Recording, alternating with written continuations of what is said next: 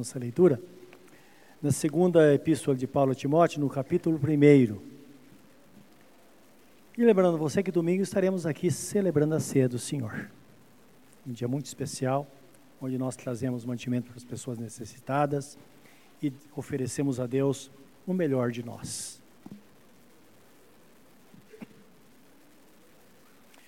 Segunda epístola de, de Paulo a Timóteo, capítulo 1, versículo 1 a 14, vamos ler, porém antes vamos orar, pedir que Deus nos abençoe, que Ele fale ao nosso coração nesta hora. Vamos falar com Ele? Querido Deus, aqui estamos totalmente entregues a Ti, as Tuas mãos, ávidos, ó Deus, para ouvir a Tua palavra ou por ouvi-la, e que ela venha de encontro com o nosso coração Muitas vezes, Senhor, nós corremos por todos os lados para ouvir o Senhor falar. Mas um momento como esse, oh Deus, é um momento tão singelo, tão especial, que nós paramos e recebemos a palavra que sai da boca do Senhor. A palavra que traz vida, que dá direção, a palavra que cura, a palavra que traz resultados como está escrito, a santa semente. Ela acaba produzindo a um cento por um. E que assim seja na nossa vida, que ela encontre hoje um bom terreno. É o nosso pedido, em nome de nosso Senhor Jesus Cristo. Amém, Senhor. Amém. Diz assim, meus irmãos, a palavra em 2 Timóteo, 2 de Paulo Timóteo 1, versículo 1 a 14. Paulo, apóstolo de Jesus Cristo, pela vontade de Deus, em conformidade com a promessa da vida que está em Cristo Jesus. Ao amado filho Timóteo, graça, misericórdia e paz da parte de Deus Pai e de Cristo Jesus, nosso Senhor. Dou graças a Deus, a quem desde os meus antepassados sirvo com consciência pura porque sem cessar me lembro de ti nas minhas orações, noite e dia. Lembrando das tuas lágrimas, estou ansioso por ver-te, para que eu transborde de alegria. Pela recordação que guardo de, tua fé sem fingimento, a mesma que primeiramente habitou em tua avó Lloyd, em tua mãe Eunice, estou certo de que também habita em ti. Por esta razão, pois, te admoesto que reavives o dom de Deus que há em ti, pela imposição das minhas mãos. Porque Deus não nos tem dado o espírito de covardia ou de medo, mas de poder, de amor e de moderação. Não te envergonhes, portanto, do testemunho de nosso Senhor, nem do seu encarceramento, que sou eu, que sou, nem do seu encarcerado, que sou eu.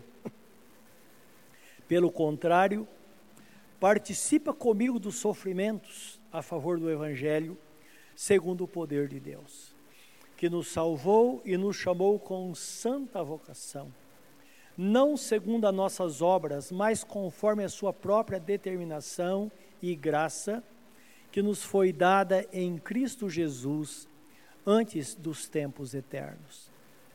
E manifestada agora pelo aparecimento de nosso Senhor Jesus Cristo, o qual não só destruiu a morte, como trouxe à luz a vida e a imortalidade, mediante o Evangelho, para o qual eu fui designado pregador, apóstolo e mestre e por isso estou sofrendo essas coisas. Todavia, não me envergonho, eu, todavia, não me envergonho, porque sei em quem tenho crido e estou certo que Ele é poderoso para guardar o meu depósito até aquele dia. Mantenha o padrão das sãs palavras que de mim ouviste com fé e com amor que está em Cristo Jesus guarda o bom depósito mediante o Espírito Santo que habita em nós. Amém. Louvado seja o nosso Deus. Em suma, o apóstolo Paulo diz: Eu sei em quem tenho crido, e estou certo que Ele é poderoso para guardar o meu depósito, então meu tesouro até aquele dia. É bom termos consciência que estamos lendo aqui a segunda epístola de Paulo a Timóteo. E um dos propósitos, o maior deles, de, ou desta epístola, ah, que, deu, que ele escreve a Timóteo, que era pastor da igreja de Éfeso, um, cara, um rapaz muito jovem, provavelmente entre 20 a 22 anos ele tinha, quando foi ordenado pastor da igreja de Éfeso. E o propósito era encorajá-lo a permanecer firme na fé, a despeito das dificuldades que nós vemos na primeira epístola que, que Paulo escreve, acerca da recomendação que Paulo dá a ele na direção da igreja, porque ele enfrentava dificuldades tanto na relação dele com a igreja, quanto na sua vida pessoal, não é? Porque é, ele enfrentava constantemente o sistema deste mundo, conforme nós vemos no, na primeira e segunda epístola, e os ardis de Satanás, cujo propósito sempre foi, segundo a palavra, desviar o crente do caminho. Então Paulo está orientando aqui mais, dizendo, olha, toma cuidado, porque Satanás o propósito final dele é desviar o crente do caminho. Portanto, tome cuidado, porque se você não conseguir vencer na sua vida pessoal e no pastorado da igreja, então tanto você quanto os fiéis estarão em perigo. E Paulo lhe assegura aqui, na, no capítulo, no versículo 12, ele diz: Olha, lembra que Deus é fiel, Ele é poderoso. E Ele é poderoso para sustentar você até o encontro, até o grande dia. Então é bom nós entendermos isso, né? que assim como na vida de Timóteo, a nossa vida tem começo, meio e fim. E se você lembra que Deus sustentou no passado, Ele sustenta no presente e vai sustentar no futuro. Essa é a garantia que o crente tem neste mundo, meus irmãos. Então ele fala: eu sei em quem tenho crido, diz o apóstolo São Paulo. Agora você sabe também. Trazendo para nós esta palavra, eu poderia dizer a você: eu sei em quem tenho, em quem tenho crido, e você sabe também em quem você tem crido, não é verdade? Amém? Essa é a segurança que precisamos ter no nosso dia a dia. Então, guarda bem essa fé no seu coração, porque a jornada é longa. E o segredo, de fato, é depender somente de Jesus todos os dias da nossa vida. A propósito, Jesus, antes da sua ascensão, em Mateus 28, 18 e 19, ele começa dizendo: Ai-me dado todo o poder nos céus e na terra. E uma coisa, vocês vão fazer, vocês vão fazer discípulos. Mas lembra que eu estou convosco todos os dias até a consumação dos séculos. Mas eu pergunto, por que que Jesus, ele usa uma palavra aqui um tanto diferente daquilo que nós usaríamos? Ao invés dele jogar isso no futuro, ele traz para o presente. Eu podia dizer, como nós às vezes afirmamos, né? Olha, eu vou estar com você, eu estarei com você todos os dias. Não, eu estou com você todos os dias. Eu creio que é a propósito, porque nós vivemos o presente. Passado é passado e ficou para trás. As coisas boas vemos no passado, nós só podemos lembrar delas, mas não podemos trazê-la para o presente. As coisas ruins também ficaram para trás e nós demos, damos graças a Deus porque elas ficaram para trás, não é verdade? Então nos resta agora o presente. Porque sobre o futuro nós não temos domínio. Nós não sabemos o que vai acontecer amanhã. E Jesus fala isso na sua palavra. Tiago também, irmão de Jesus, ele diz assim: Olha, ninguém diga, Amanhã eu vou para tal lugar, vou comprar, vender e vou ter lucro. Ele diz: Como você pode fazer isso? Pode ser que amanhã você não esteja vivo para fazer isso. Então, ao invés de afirmar assim, diga: Se Deus quiser, eu farei vou negociar, vou comprar, as coisas vão acontecer, e se Deus quiser, eu vou viver esta vitória em Cristo. Então, esse deve ser o pensamento do crente. Porque nós não conseguimos viver o futuro e o presente ao mesmo tempo, não é? O futuro, o presente nós vivemos pela fé no nosso dia a dia. O futuro nós vivemos pela esperança. Porque nós vamos poder, vamos poder de fato exercer a fé quando nós chegarmos lá, não é? Que vai estar tudo diante de nós. Então ele diz isso. Isaías 43, 2, ele promete nunca nos deixar. E quando o texto fala não, que ele nunca vai nos deixar, ele nunca vai te deixar na mão. Lembra Hebreus que está escrito? Eu nunca te deixarei e jamais te desampararei. Então não deixa o crente na mão. É que Paulo está falando a Timóteo. Isaías 43, 2, que eu citei, diz assim: Deus falando ao povo: Quando passares pelas águas, estarei contigo. Quando pelos rios, eles não te submergirão. Quando passares pelo fogo, não te queimarás, nem chama arderá em ti. Então perceba que Deus está mostrando situações que o crente passa. Pode ser que a sua provação não seja como a minha, mas todos nós passamos por provações e coisas diferentes, não é? Mas em qualquer circunstância, ele promete estar ali. Ele vai estar ali para cuidar. Pode ser fogo, pode ser água, não importa.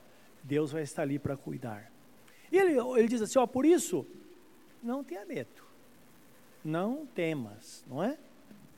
E no, na, na epístola de Paulo, segunda epístola, epístola 1,7 que nós lemos, diz assim: Porque Deus não nos deu o espírito de temor ou medo.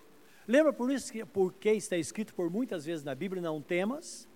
Não temas, não tenha medo porque Deus não nos deu o espírito de temor, mas o espírito de fortaleza, isto é, de poder, de amor e moderação. Eu fico pensando, às vezes, o medo sempre vai estar presente na nossa vida. Não é verdade? E às vezes nós pensamos que somos corajosos demais. Lembra, tudo demais é ruim. Nem uma coisa, nem a outra.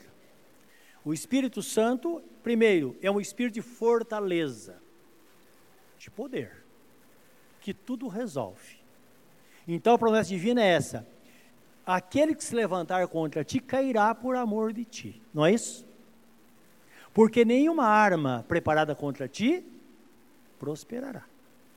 Toda língua que ousar em juízo contra ti, tu a condenarás, esta herança e o direito que de mim procede, diz o Senhor está em Isaías, e parece capítulo 54, versículo 16, 17, 17, 16, 17, ou então 55, 16, 17, não é? Deus falando. Então, espírito de fortaleza, de, de, de poder.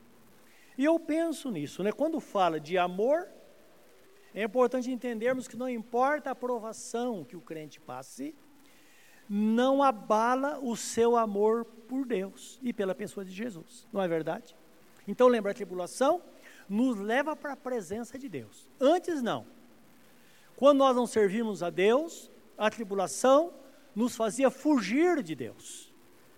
É quando a pessoa ela blasfema contra Deus, diz: Senhor, logo comigo, por quê? O Senhor é injusto. Não, o crente não fala isso.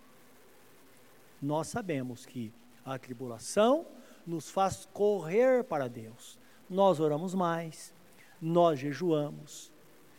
E o texto fala também sobre moderação. Moderação é equilíbrio. E quando se fala de fortaleza e moderação, eu penso, convido você a pensar num tanque de guerra. Que ele não tem velocidade muito alta, mas ele vai sendo conduzido.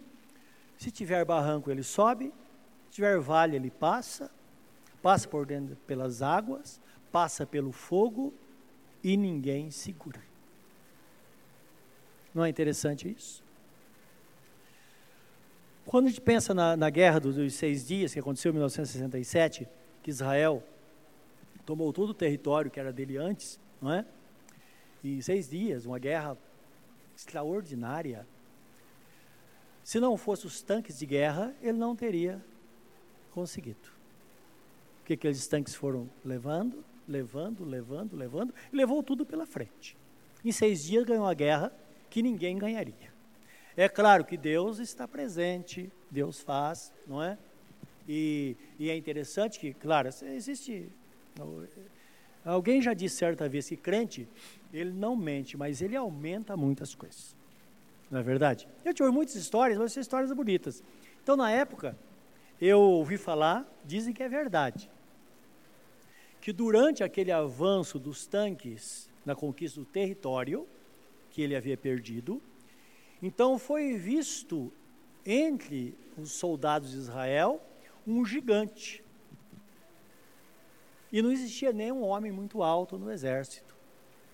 Então, eh, as pessoas diziam na época que era o anjo Miguel, Miguel Arcanjo, que era o príncipe e é o príncipe de Israel, que defende o povo de Israel até hoje, é que estava lá, que conduziu a vitória. Pode ser especulação, mas eu creio que pode ser verdade, não é, não é isso? Não é isso que Deus faz? E disse que foi fotografado pela NASA na época, coisa assim. Então são coisas que a gente ouve comentários, não é? Agora, Deus pode fazer qualquer coisa para realizar, para dar vitória ao crente. Agora, é preciso que a gente saiba que nós temos o espírito de fortaleza, nada pode nos demover do caminho, em absoluto. Nada pode diminuir o nosso amor que temos para com o Senhor nosso Deus, em absolutamente, em absoluto nada. E nada pode fazer com que percamos o equilíbrio. Moderação, é dessa forma que nós vencemos. Fortaleza, amor e moderação é o que o apóstolo Paulo fala a Timóteo aqui. Ele está dizendo: olha, Timóteo, se você olhar para as circunstâncias, você vai bater o medo, insegurança, ansiedade. E o medo toma conta.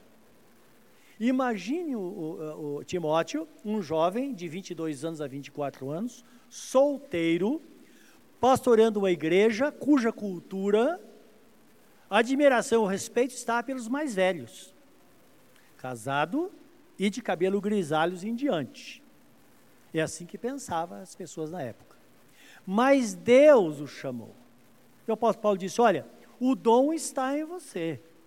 Eu orei por você para que isso acontecesse e ele está em você. Agora você pode desenvolver isso. Isto é, procurar habilidades dentro de você para vencer as dificuldades para encontrar o caminho quando parece que todas as portas estão fechadas. É o que ele diz para ele.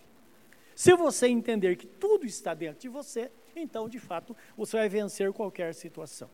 Isto é, se nós olharmos para Jesus, meus irmãos, nós nos, tornamos, nos tornamos fortes, como de fato somos. Nosso coração, ele tem equilíbrio e um amor profundo por Deus. Então nós vemos nele, nós começamos a contemplar a graça de Deus. Porque quando nós pensamos na graça, e uh, o livro de, de Romanos fala muito sobre esta graça, nós somos salvos pela graça de Deus. Então a, definição de graça, é, na verdade, graça significa leveza, leveza de espírito, leveza da alma. Então, quando Deus fala, através do profeta Zacarias, que ele instituiria duas, duas varas de Israel, dois cajados, então lá vem traduzido graça e também vem falando da leveza, não é? Essa leveza é o que Deus coloca no coração do crente, aquele que de fato espera, de fato no Senhor. Então, é, devemos lembrar que a palavra fala: pela graça sois salvos por meio da fé, isso não vem de vós, é dom de Deus, não vem por obras para que ninguém se glorie. Mas nós também somos sustentados pela graça de Deus. É pela graça. Como é que nós alcançamos a vitória, a não ser pela graça do Senhor? Existe um inimigo no mundo que é maior do que nós. Por isso que João, escrevendo a primeira epístola, diz: é bom que os crentes entendam, não é? que maior o que está em nós do que aquilo que está no mundo. Então tudo está dentro de nós, a presença de Deus está dentro de nós, e aqui está a suficiência para nós vencermos e enfrentarmos, de fato, qualquer dificuldade na vida. Por isso no capítulo 2 do mesmo texto, de, do mesmo livro de segundo, de, eh, de, segundo epístola de Timóteo, diz assim, Tu, pois, meu filho, fortifica-te na graça que há em Cristo Jesus. Então o segredo é esse: que quando nós olhamos para dentro de nós, e eu digo, não, eu sou corajoso, nós perdemos a batalha. Mas quando nós confiamos na graça, como diz o apóstolo São Paulo, não é? Eu posso todas as coisas naquele que me fortalece. Para me atingir, tem que passar por Jesus, porque Ele está à nossa frente. Portanto, graça é exatamente isso, não somente um dom imerecido, nós sabemos que nós não merecemos, mas é o favor de Deus que Ele tem para conosco, fruto do amor que Ele tem por nós. Então a Bíblia quando diz que Deus amou o mundo de tal maneira, que deu o seu único filho, para que todo aquele que nele crê não pereça, mas tenha a vida eterna, é bom nós entendermos que a graça é fruto desse amor. Pensar em graça como algo que nós não merecemos se torna um tanto pesado, embora a gente saiba que nós não merecemos. Dá para entender isso? Porque para quem ama, não importa se a pessoa merece ou não, não é verdade? Você vai dar um presente para alguém, você pensa se ela merece ou não? Simplesmente dá porque você ama. Não é assim? Então é o fruto do amor de Deus. Isso é importante porque traz a nós um equilíbrio. Porque quando nós pensamos que nós não merecemos, muito importante entender. O profeta Isaías, quando fala da, da, do povo decaído, do povo de Israel longe de Deus, ele dizia: Olha, nós somos, nós somos como o trapo de imundícia, como o pano de chão.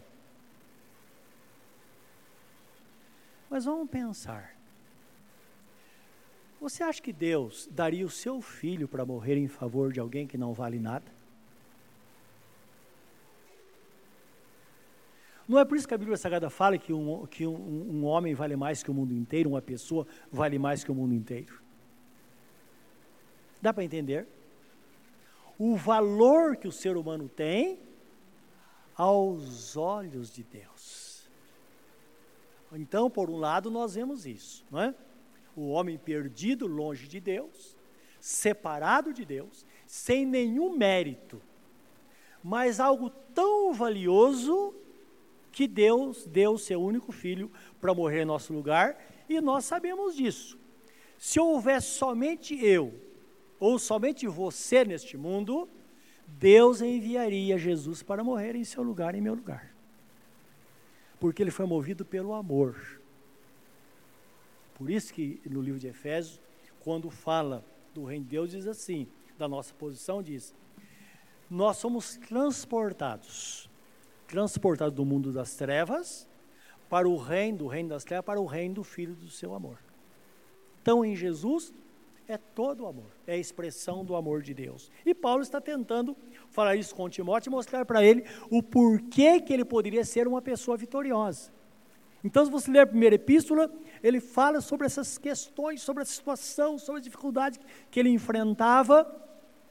Na segunda epístola, ele está reafirmando, dizendo: Olha, filho, se você não entender o seu lugar no reino de Deus, e o lugar que Deus ocupa na sua vida, que Jesus ocupa, será muito difícil você ter vitória. Então nós vamos saber em quem nós temos crido, isto é, quem, em quem nós depositamos a nossa fé e quem somos nós. Por isso que a Bíblia fala, é, Deus fala na sua palavra, sabei que eu sou Deus. A posição dele está lá. Mas vocês são ovelhas do meu pastoreio. Então aquele povo perdido, agora são pessoas lavadas pelo sangue de nosso Senhor Jesus Cristo, de quem a palavra diz: vocês não eram povo, mas agora vocês são povo de Deus. Vocês são lavoura de Deus. Então aí fica mais fácil para nós, porque nós sabemos quem nós somos, sabemos que Deus nos deu esse espírito de fortaleza, espírito de amor, de moderação, isto é, não precisa ter nenhuma correria. Por isso que Paulo, Paulo não, o escritor aos Hebreus, pode ser Paulo ou Apolo, ele diz assim no capítulo 12: Vós que estáis rodeados de uma nuvem tão grande de testemunha, ou nós que estamos rodeados de uma nuvem tão grande de testemunhas, corramos com paciência a carreira que nos está proposta, deixando todo o embaraço. O embaraço é tudo aquilo que não é pecado, mas se permanecer, vai acabar pecando contra Deus, deixando todo o embaraço e todo o pecado que de tão, de, de, de tão perto ele nos assedia, ou nos rodeia, olhando firmemente para Jesus, que é o autor e consumador da fé. Então a Bíblia fala assim: correr com paciência ou com perseverança. Então, a passos largos, firmes, e desta forma é que nós vamos vencer a carreira que nos está proposta. É por isso que crente corre muito, ele acaba caindo no meio do caminho. Não é verdade? Corre para um lado, corre para o outro. Corre. Daqui a pouco, cadê o irmão? E pessoas fervorosas, não é? Mas pessoas que correram demais. Então lembra, a vida cristã é uma vida a passos largos, sim, mas passos firmes, na certeza absoluta. A vitória é certa para aquele que de fato confia no Senhor. Então, nós confiamos na graça de Deus, nós cremos nele, a sua graça é derramada na nossa vida. E Paulo diz assim para Timóteo: Timóteo, perceba uma coisa. Isso aconteceu com sua avó. Ele fala da avó de Timóteo, com Lloyd, sua avó. Também aconteceu com Eunice, sua mãe. Ela venceu assim. Acontece comigo, diz o apóstolo de São Paulo. Eu caminho desta forma. E certamente vai acontecer com você, porque esta fé também habita no seu coração. E certamente você vai ter, vai ser uma pessoa vitoriosa. E ele conclui o, o, o, pensamento dizendo: Olha, quero que você saiba de uma coisa. Eu sei em quem tenho crido. Você também precisa saber em quem você creu. Em quem você crê. A sua avó que venceu, ela sabia também em quem ela cria. Sua mãe também. E é maravilhoso, nós começamos a pensar, nossa mente começa a devagar. Se você está servindo a Deus há um tempo, talvez como eu sirvo, Posso olhar para o passado e ver meus avós na presença de Deus. Lembro muito bem as dificuldades que eles enfrentavam e como eles venceram de cabeça erguida. Depois olho para os meus pais que também serviram ao Senhor. E é muito interessante, porque falar os tempos mudaram. Meus irmãos, cada geração está vivendo um tempo próprio da sua geração. Lá também era difícil como hoje. Lá também. E nós sabemos que no futuro nossos filhos, nossos netos também vão vencer como nós vencemos. Então é bom entender. Algumas pessoas falam: olha, como posso ter filho nesse tempo? Não é? Como vai ser? Meus irmãos, Deus cuidou no passado, vai cuidar agora, vai cuidar no futuro. Nossa confiança está nele, as coisas estão acontecendo. Uma coisa é certa, os tempos mudam, mas o nosso Deus, Ele é o mesmo, e a Sua palavra é imutável, e ela vai durar para sempre. Então, estou lhes ensinando aqui, há 40 anos eu me lembro que eu falei essa mesma palavra. Ela não muda. Ele é aplicável em qualquer época da nossa vida. O importante é se Deus é por nós, como diz o apóstolo São Paulo em Romanos 8, é, 31. Ele diz: se Deus é por nós, quem será contra nós? Aquele que não poupou o seu único filho antes entregou por nós, será que não nos dará com ele também todas as coisas? É óbvio que sim. Toda a provisão está nele. Quem tentará acusação contra os escolhidos de Deus é Deus que os justifica. Quem os condenará? E ele diz no versículo 36 de, de, de Romano, Romanos 8, ele diz assim, por amor de ti somos entregues à morte o dia todo. Isto é, o crente está sujeito às coisas deste mundo, aos revés, às dificuldades. Mas em todas essas coisas, somos mais do que vencedor por meio daquilo que nos amou, porque estou certo que nada nos poderá separar do amor de Deus que tem Cristo Jesus, o nosso Senhor. Nem a morte, nem o futuro, nem o presente, nem as dificuldades, nada poderá te separar do amor de Deus que está em Cristo Jesus, o seu Senhor. E nós dizemos juntos: o nosso Senhor nada poderá. Então lembra, guardar o nosso depósito até aquele dia é manter a fé genuína no Senhor, que atrai esta graça sobre nós. E através desta graça, nós temos comunhão com o nosso Deus, temos nossos pecados purificados pelo sangue do Cordeiro e certamente seremos vitoriosos, hoje e sempre. Lembra, se passar pelo fogo, Deus vai estar ali. Passar pela água, Deus vai estar ali. Qualquer situação, Deus vai estar ali para cuidar. Lembra, nós somos como as meninas dos olhos do Senhor nosso Deus. Pense nisso hoje. Você acha que a sua oração não vai ser respondida? Sim. Se pedirmos alguma coisa segundo a sua vontade, ele nos ouve, diz o apóstolo João.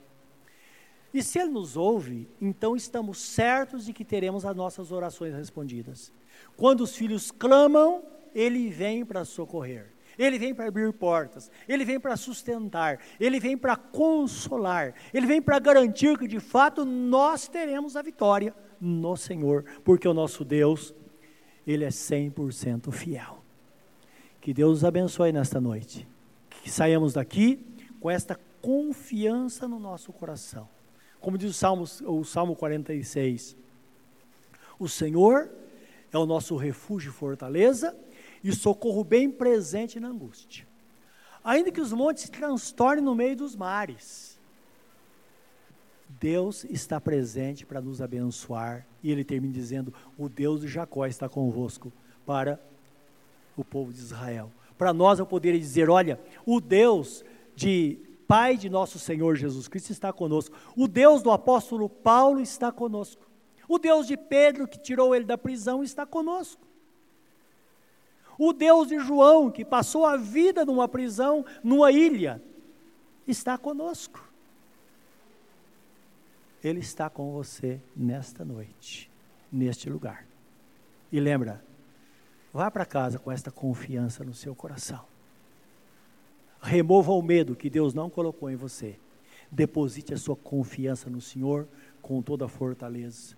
Não precisa correr, como eu disse, com moderação. Deus vai dar a vitória, porque Ele é um Deus fiel. Curva o seu semblante diante dele nesta noite.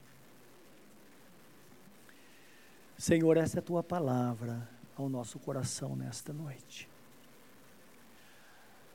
a expressão do teu cuidado, do teu amor, a tua graça que é tão grande sobre a tua igreja. Meu Deus, nos ajudando a triunfar, sempre neste caminho. Tua palavra diz: Teus caminhos são caminhos de delícias e todas as tuas veredas paz. Sabemos que vereda é um caminho estreito, mas é um caminho de paz.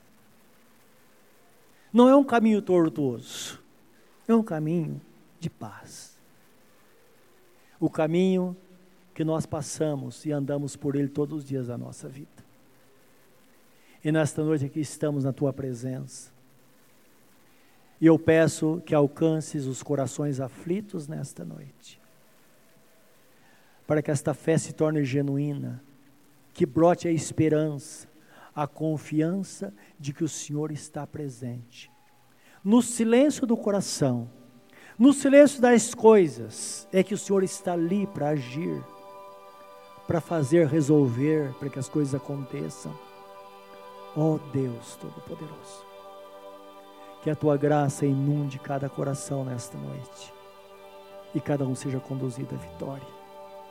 Aquele que está sendo, ó Deus, massacrado pela enfermidade, outro, ó Deus, pela condição financeira, outro, ó Deus, por outra coisa qualquer que está afligindo. Meu Deus, lembra que está escrito: Eu nunca te deixarei e jamais te abandonarei.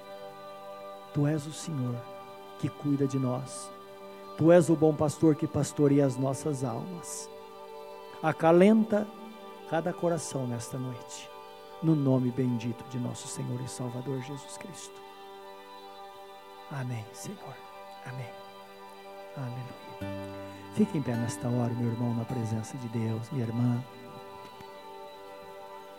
Pegue na mão da pessoa que está ao seu lado. Olhe para ela. Ela é uma, ovelha do Senhor. É até a mesma promessa que você tem.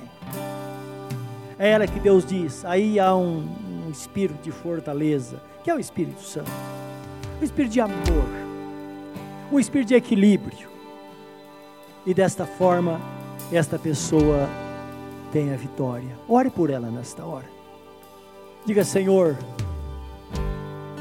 com aquilo que essa pessoa tem dentro, dentro de si, a eficácia do seu poder que habita, que habita nela é que vai conduzi-la à vitória nesta noite.